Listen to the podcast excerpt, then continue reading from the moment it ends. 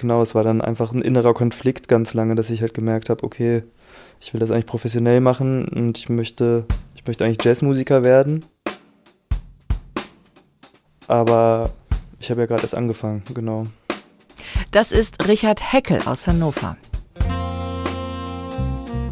Da gab es in der Einrichtung einen Musiktherapeuten, der da in der Kirche irgendwie so Sopranino-Saxophon gespielt und das fand ich irgendwie so, so toll, dass ich gedacht habe, ich will jetzt auch irgendwie mal Saxophon ausprobieren und dann hatte ich einen Freund, der hatte ein Saxophon, das habe ich mir ausgeliehen, da ein bisschen drauf gespielt und ich habe irgendwie gemerkt, das lag mir total und dann habe ich mir ein Instrument gekauft.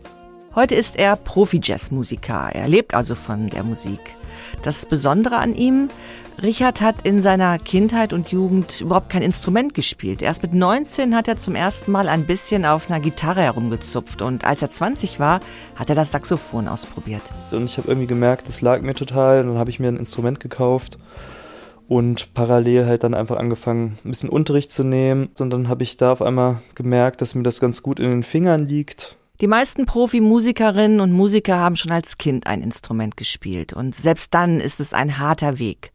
Wie viel schwieriger ist es dann erst, wenn man sich im Erwachsenenalter auf den Weg macht? Ich habe mich einerseits selber total gepusht und mich selber total motiviert, aber ich habe mich auch selber total klein gemacht oder sowas. Und ich habe es auch einfach ganz lange als Defizit einfach gesehen, dass ich spät angefangen habe, anstatt darauf stolz zu sein. So. Und ich bin nach wie vor, denke ich manchmal so, oh, ist mein dunkles Geheimnis, ich habe so spät angefangen. Dabei denke ich, ist es ja eigentlich was Besonderes, wo ich stolz äh, drauf sein könnte.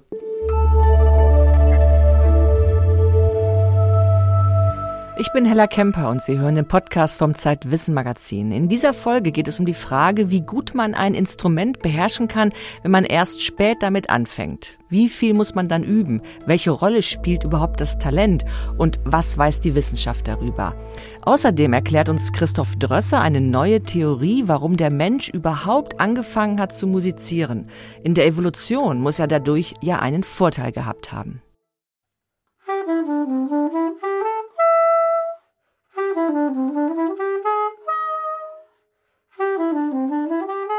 Der Punkt, der bei mir halt ganz wichtig war, dass ich jetzt ziemlich schnell gemerkt habe, okay, ich möchte auf Bühnen stehen, ich möchte mit Leuten Musik machen, dass ich mich halt, halt einfach viele Wege gesucht habe, einfach immer zu spielen vor Leuten.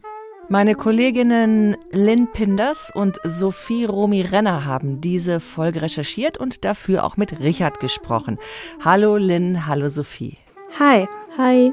Richard spielt in mehreren Bands und Lynn, ist er vielleicht ein Wunderkind und hat es nur 20 Jahre lang gar nicht gemerkt? Ja, ich glaube, das ist so eine Art Klischee, das wir alle im Kopf haben, dass man eben schon als Kind angefangen haben muss, ein Instrument zu lernen, um später dann halt vielleicht auch Profimusiker zu werden. Wie hart musste Richard üben, um seinen Traum wahr werden zu lassen?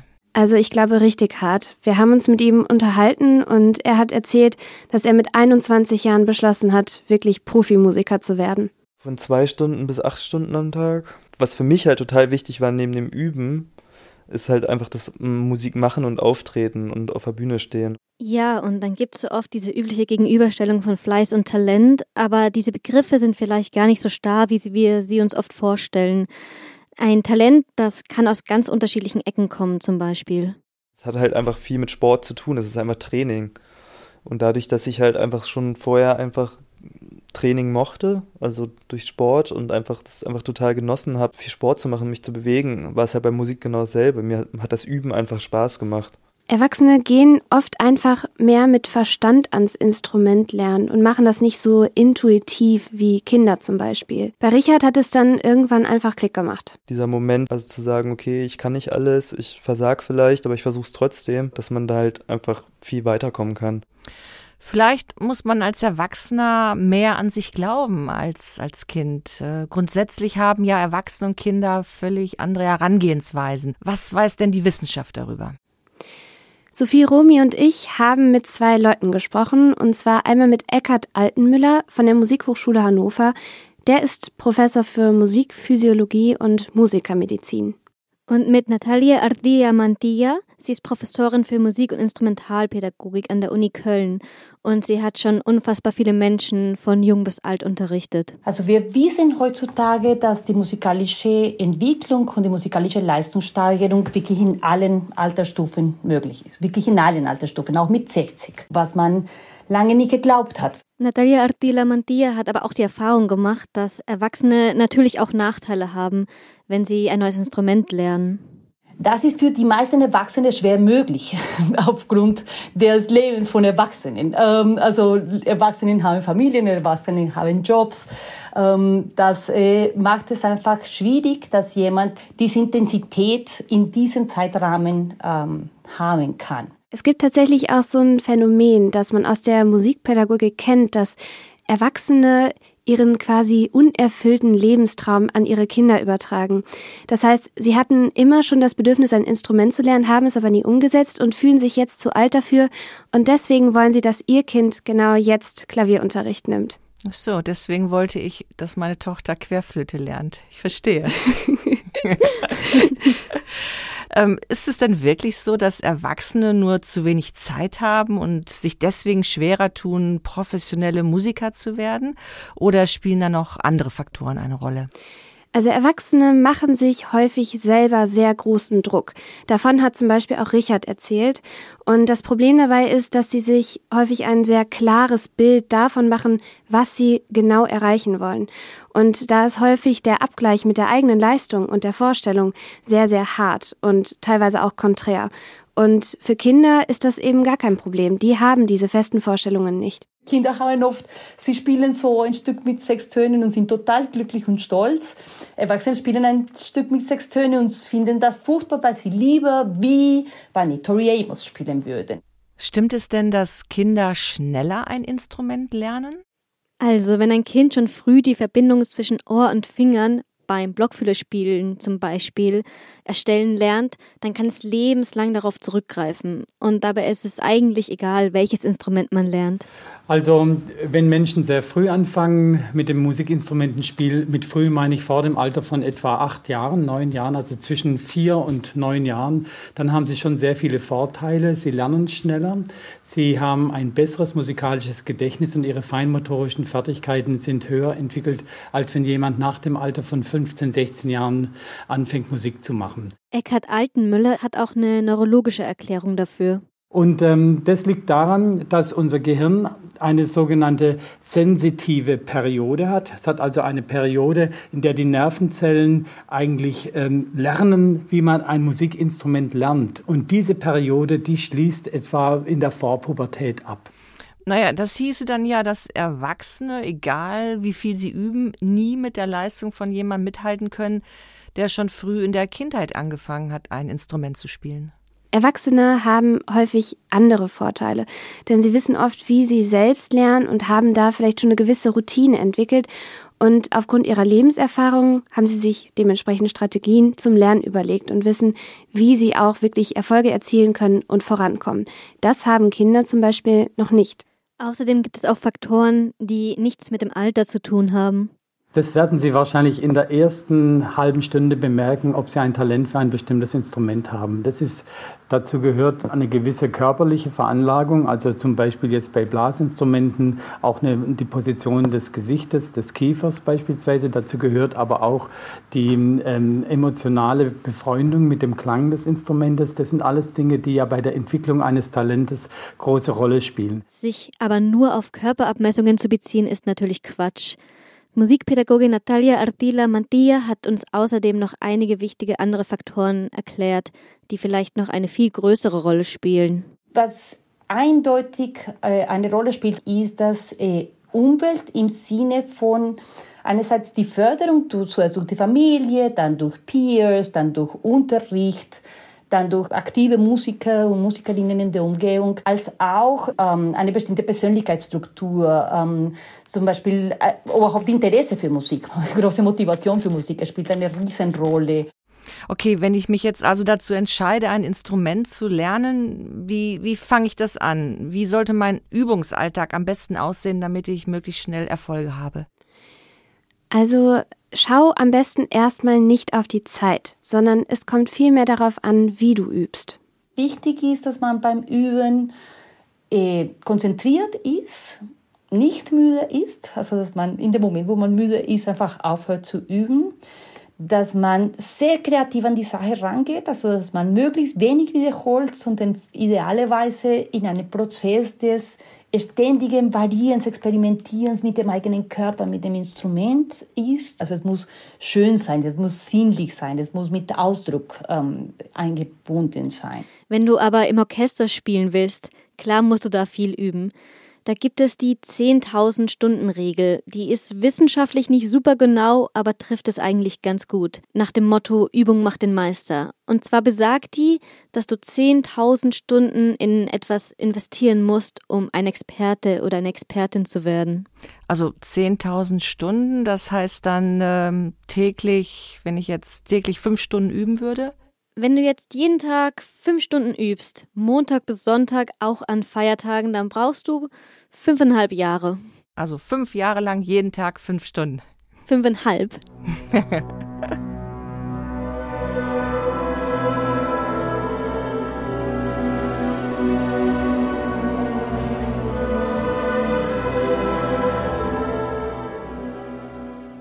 dahinter stand so ein bisschen der Gedanke, wenn ich das jetzt tue, wenn ich jetzt anfange Musik zu studieren und das nicht funktioniert, so wie ich mir das wünsche, nämlich, dass man damit auch davon leben kann, dass man auch einen Erfolg hat irgendwie, dass man wohin kommt, äh, was man sich eben wünscht, ähm, jetzt nicht, sage ich mal, im äh, blöd gesagt so durchschnittlich irgendwo verbleibt, dann wäre ich so ein bisschen an mir selbst gescheitert. Wir haben dann noch einen Menschen getroffen, der genau wie Richard auch einen sehr untypischen Weg gegangen ist Benedikt Kani. Der hat zwar als Jugendlicher schon Musik gemacht und Elektrobass gespielt, aber sich dann nicht getraut, wirklich in die Musik reinzugehen und Musik zu studieren. Deshalb hat er erstmal Medizin studiert und die Musik nur nebenbei gemacht. Aber ich habe einfach gemerkt, Mensch, da wo du dich immer wohlfühlst, wo du nie auf die Uhr guckst, wo du nie daran zweifelst, warum bist du eigentlich, oder wo man sich nie fragt, warum bist du eigentlich hier, das war immer, wenn ich eben auf der Bühne war und äh, entweder mit dem Orchester oder mit einer Band. Ich habe auch eine, noch, eine, noch eine Band in Lübeck gehabt. Da habe ich gedacht, okay, jetzt reicht's, dem, dem musst du jetzt wirklich nachgehen. Und am Tag nach der Examensprüfung seines Medizinstudiums saß er dann schon in der ersten wissenschaftlichen Musikvorlesung. Also da bin ich auch diesem Professor Jörg Lenowitzki ähm, wahnsinnig dankbar, dass der damals gesagt hat, okay, ist zwar ein bisschen verrückt, der Kerl ist, ähm, was war ich, 27, 28? Also extremst spät für ganz Neueinsteiger nicht. Aber er hat gesagt, ja, warum nicht, machen wir.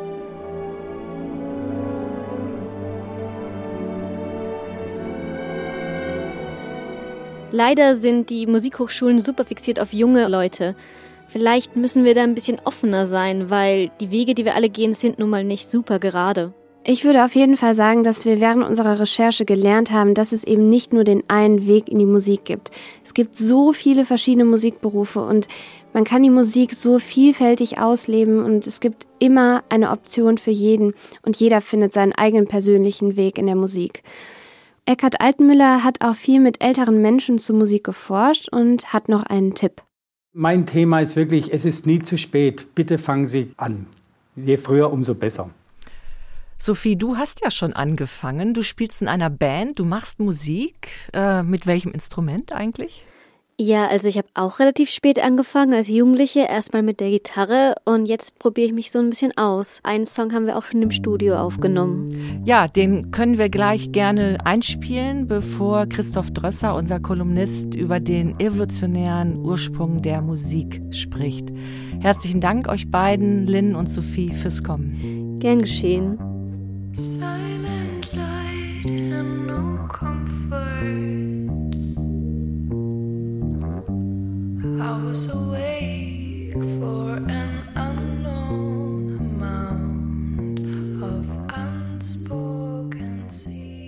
Musik ist so sehr Teil unseres Lebens, dass man sich ein bisschen wundern kann über eine Debatte, die gerade die Wissenschaft bewegt. Nämlich, wie ist der Mensch überhaupt zur Musik gekommen? Hat die Musik irgendeinen evolutionären Vorteil? Bei mir ist unser Kolumnist Christoph Drösser. Hallo Christoph. Hallo. Christoph hat unser Magazin Zeitwissen 2004 gegründet und lebt heute in Kalifornien und ist selber Musiker. Christoph, hast du eine Antwort auf diese Frage gefunden?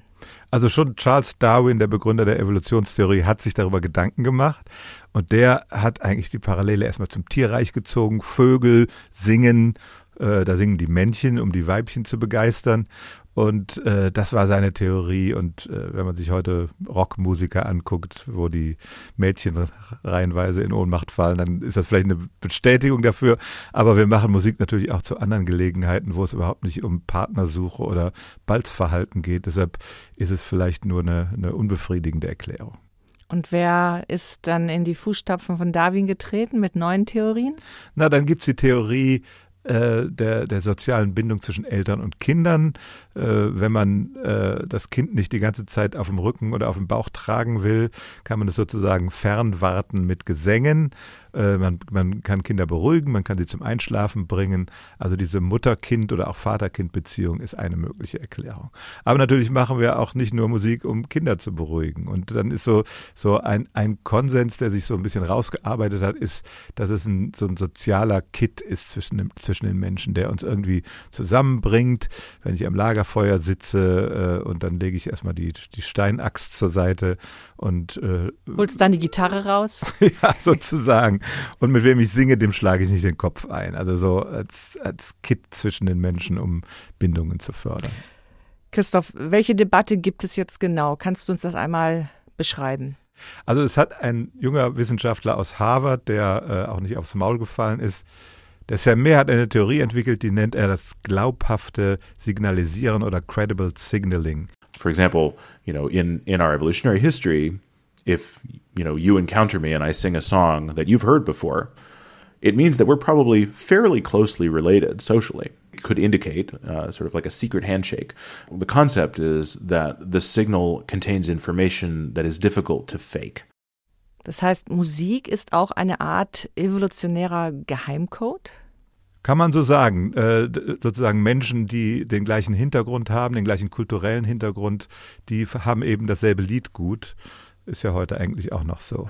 If you have a bunch of people who are, you know, doing some kind of music performance or music signal that um, would have taken a lot of work to prepare and a lot of cooperation to prepare, it shows immediately to the listeners, oh, well, if they were not, in fact, able to cooperate in that way, they wouldn't be able to produce this signal. Das geht aber auch noch weiter. Äh, man kann es auch auf, auf Konkurrenz und Gegnerschaft zwischen Stämmen zum Beispiel beziehen. Und dann signalisiert Musik, dass mein Stamm doch äh, eine gewisse Entwicklung gemacht hat und, und einen starken Zusammenhalt besitzt. Spielt das beispielsweise auch bei Militärmusik, bei Marschmusik eine Rolle? Ja, das hat man ja heute noch, äh, dass, dass äh, bei Paraden in Nordkorea äh, so, so äh, staatstragende Musik gespielt wird, die auch natürlich dafür sorgen soll, dass der Zusammenhalt der Gruppe gestärkt wird. Ja, die hat ja keine direkte militärische Funktion, aber äh, die, die koordiniert jetzt mal ganz wörtlich die Schritte der Soldaten, aber auch eben die Emotionen, die sie dabei fühlen. Wenn wir jetzt nochmal weggehen vom, vom Militär und äh, hin zum privaten Bereich, welche Rolle spielt da zwischen Mutter und Kind beispielsweise die Musik? Ja, da, da ist es auch, das ist auch ganz witzig, weil der Sermer sagt, äh, in der, in der Biologie sieht man eigentlich Mutter und Kind und, oder Vater und Kind nicht als so eine kuschelige Einheit, sondern die haben auch widerstrebende Interessen. Äh, das Kind möchte zum Beispiel die hundertprozentige Aufmerksamkeit seiner Eltern haben.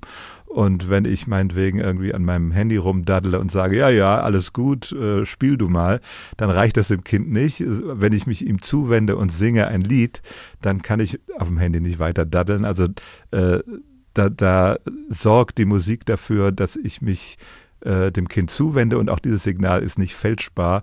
Ich kann nicht äh, jemand anders singen lassen oder eine Platte auflegen. Konnte Sam Mehr das denn anhand von, von Daten, von Empirie belegen? Da finde ich es ein bisschen dünn. Also er war jetzt erstmal sehr provokativ mit seiner These. Äh, natürlich ist es ganz schwer, solche, gerade solche evolutionären Hintergründe experimentell zu erforschen. Was er gemacht hat vor ein paar Jahren, das war eine sehr schöne Arbeit eigentlich. Er hat äh, viele Schlaflieder international aus vielen Kulturen zusammengesucht, weltweit. Da gibt's Datenbanken, die die Anthropologen im Laufe der Zeit zusammengestellt haben und hat dann geguckt, sind die verständlich weltweit. Ja, also wenn ich ein Schlaflied höre äh, aus äh, Ostasien oder aus, aus Sibirien, kann ich dann identifizieren, ist das ein Liebeslied oder ist das ein Kinderschlaflied?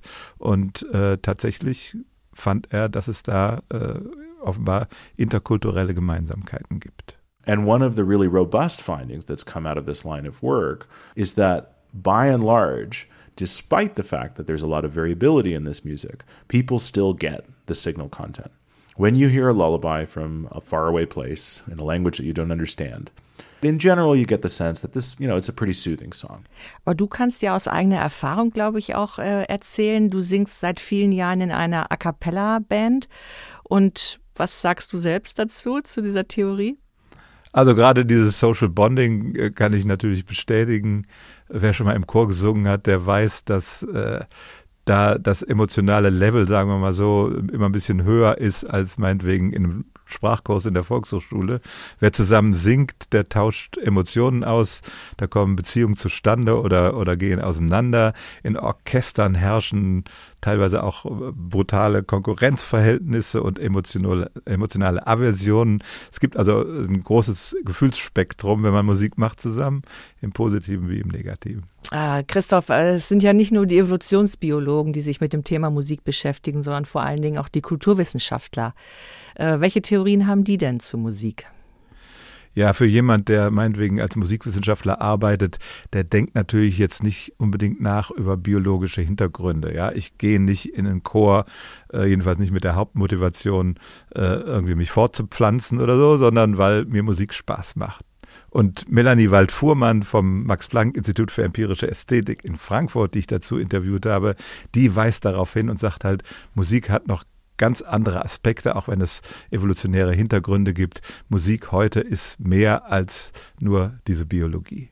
was in den evolutionstheoretischen Debatten völlig außen vor fällt in Bezug auf Kunst im Allgemeinen und sagen wir mal Musik im Speziellen, ist tatsächlich der ästhetische Faktor im engeren. Also, dass das intrinsisch schön ist, sich damit zu beschäftigen. Es hat Funktionen. Ich kann das historisch alle sehen. Es hat immer Funktionen.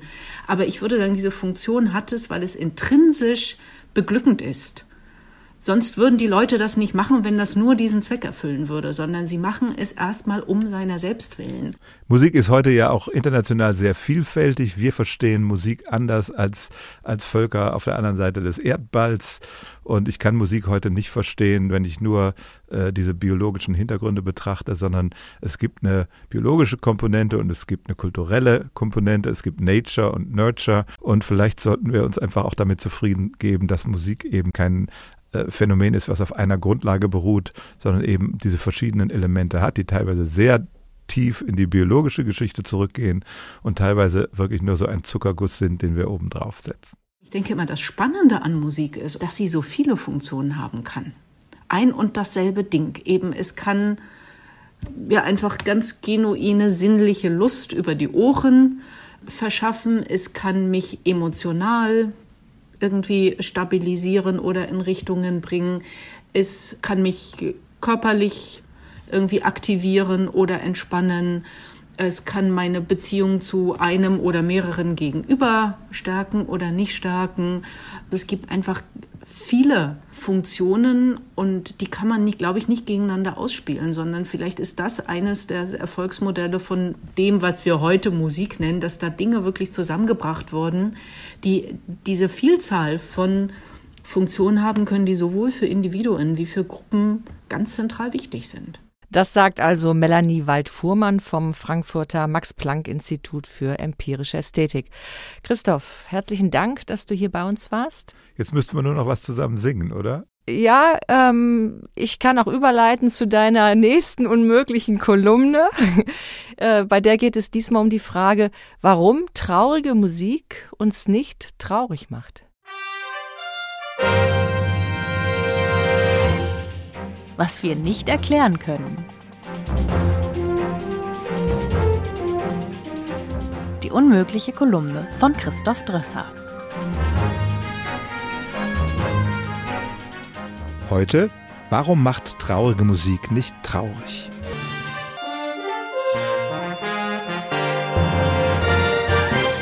Das traurigste Lied der Welt ist nach einer Umfrage Tears in Heaven von Eric Clapton. Der Musiker schrieb den Song, nachdem sein vierjähriger Sohn 1991 aus dem 53. Stock eines New Yorker Hochhauses zu Tode stürzte.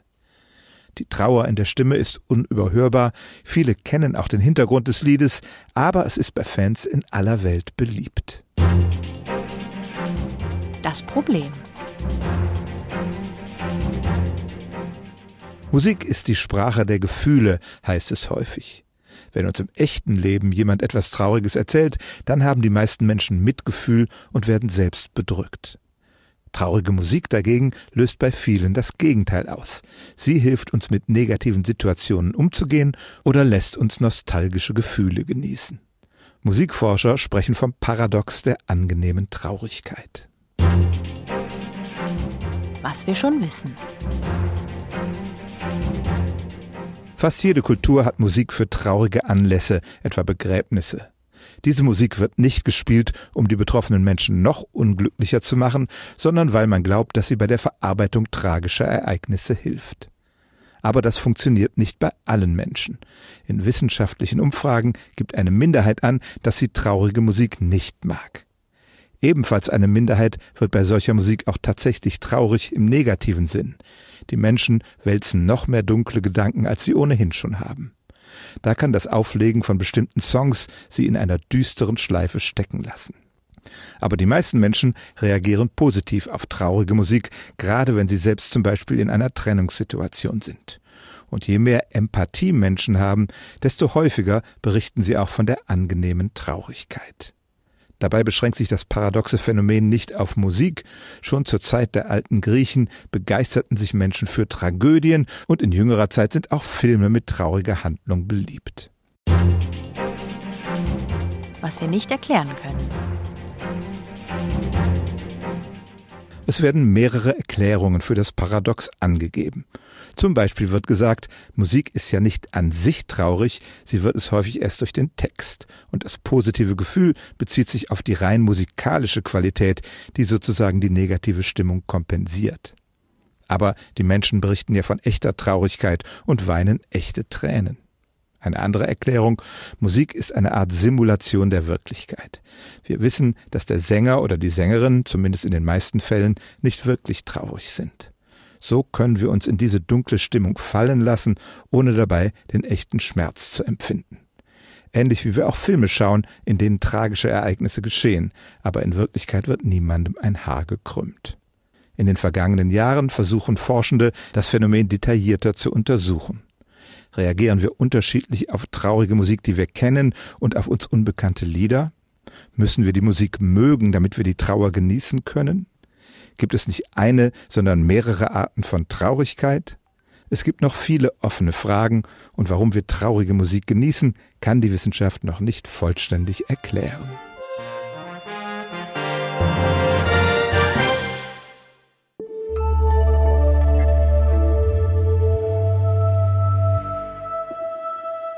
Weitere Themen im aktuellen Zeitwissen Magazin. Das Geheimnis der Heiterkeit, warum die Mächtigen das Lachen fürchten. Die Ehrfurcht, sie ist schön und gefährlich. Sie bringt die Menschen weiter und stürzt sie ins Verderben. Die Gesetze des glücklichen Wohnens, was man wissen muss, um sich zu Hause richtig gut zu fühlen. Und was nervt dich in deinem Leben? Eine ziemlich harmlos scheinende Frage, die einiges auslösen kann. Ein kostenloses Probeheft können Sie übrigens bestellen unter zeit.de slash wissen-podcast. Und wenn Sie Fragen oder Kritik haben, dann schreiben Sie uns gern an redaktion.zeit-wissen.de. Und in den Shownotes finden Sie die Links zu dieser Folge. Ich bin Hella Kemper. Wir hören uns im Dezember wieder. Machen Sie es gut. Werbung Liebe Hörerinnen und Hörer, kennen Sie schon das Magazin Zeitwissen? Es steckt voller Impulse und Inspirationen für Ihren Alltag und bringt Sie auf gute Gedanken. Bestellen Sie jetzt kostenlos Ihr persönliches Kennenlernexemplar unter www.zeit.de slash podcast-wissen.